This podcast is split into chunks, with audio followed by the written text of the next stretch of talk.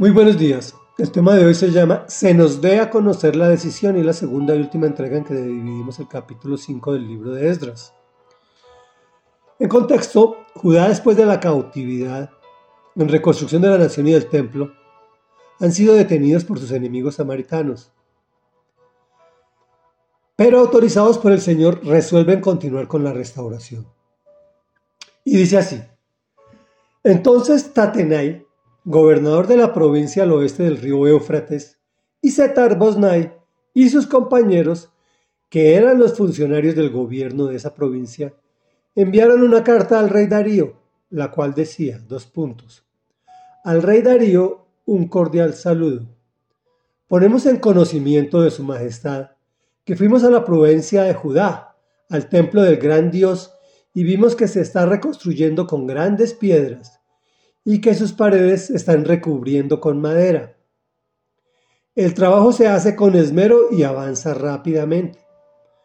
A los dirigentes les preguntamos quién los había autorizado a reconstruir ese templo y restaurar su estructura, y cómo se llaman los que dirigen la obra, para comunicárselo por escrito a su majestad. Ellos nos respondieron, comillas, somos siervos del Dios del cielo y de la tierra y estamos reconstruyendo el templo que fue edificado y terminado hace ya mucho tiempo por un gran rey de Israel. Pero como nuestros antepasados provocaron a ir al Dios del cielo, él los entregó en manos de Nabucodonosor, rey de Babilonia. El caldeo que destruyó este templo y que llevó al pueblo cautivo a Babilonia. Pero más tarde, en el primer año de su reinado, Ciro, rey de Babilonia, ordenó que este templo de Dios fuera reconstruido. También hizo sacar del templo de Babilonia los utensilios de oro y de plata que Nabucodonosor se había llevado del templo de Jerusalén y había puesto en el templo de Babilonia. Y se los entregó a Sesbazar, a quien había nombrado gobernador. Ciro, pues, ordenó a Sesbazar que tomara esos utensilios y los devolviera al templo de Jerusalén y que reedificara en el mismo sitio el templo de Dios.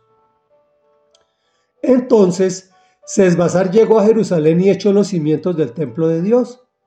Desde entonces se ha estado trabajando en su reconstrucción, pero aún no se ha terminado.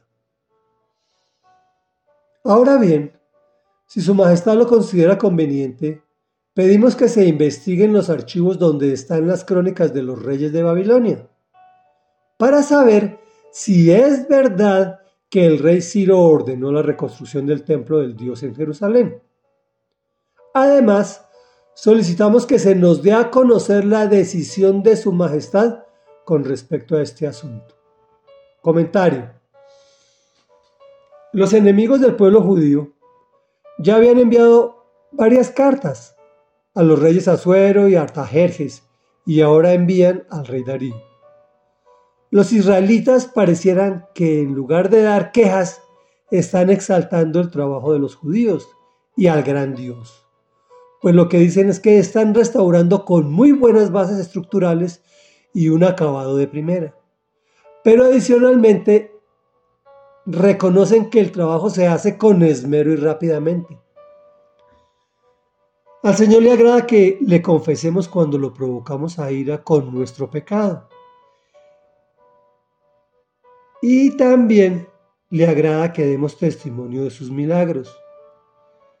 Ellos narran cómo en el primer año de su reinado, Ciro, rey de Babilonia, ordenó que el templo de Dios fuera reconstruido. Y cuentan los adicionales con lujo de detalles, como la devolución de los utensilios del templo y todo lo que ya leímos. Pero como sucede en la mayoría de los casos, no les creyeron y mandaron a investigar si todos esos milagros eran ciertos. Los samaritanos como pueblo de Israel conocían el gran poder de Dios y sin embargo dudan de él. Qué terrible, pues a nosotros nos pasa lo mismo. A la primera oposición a nuestros planes, nos damos golpes de pecho y lloramos, ¿por qué a mí? ¿Por qué a mí? y no confiamos en las promesas que Dios ya nos hizo desde, desde que nos restauró, desde que nos recuperó. Reflexión. Nuestra vida fue diseñada para vivir en completa alegría, pero el pecado permitió el cambio de la situación. Nuestro Señor Jesucristo recuperó lo perdido, pero solo lo podemos alcanzar por medio de la fe. Y dice la palabra de Dios que tengamos fe y que no seamos como las olas del mar que vamos y volvemos, pues sin fe es imposible agradar a Dios. Oremos. Amado Rey Dios y Padre Santo, hoy vemos en esta lectura maravillosa cómo tú actúas para beneficio nuestro.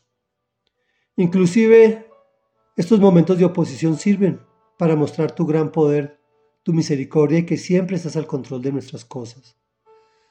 Por favor, Señor, una vez más, te rogamos, te suplicamos en el nombre de Jesús, que añadas fe a nuestra fe para poder ver todos esos milagros cumplidos desde antes de que se hagan un hecho. En el nombre poderoso de Jesús te hemos orado. Amén y amén.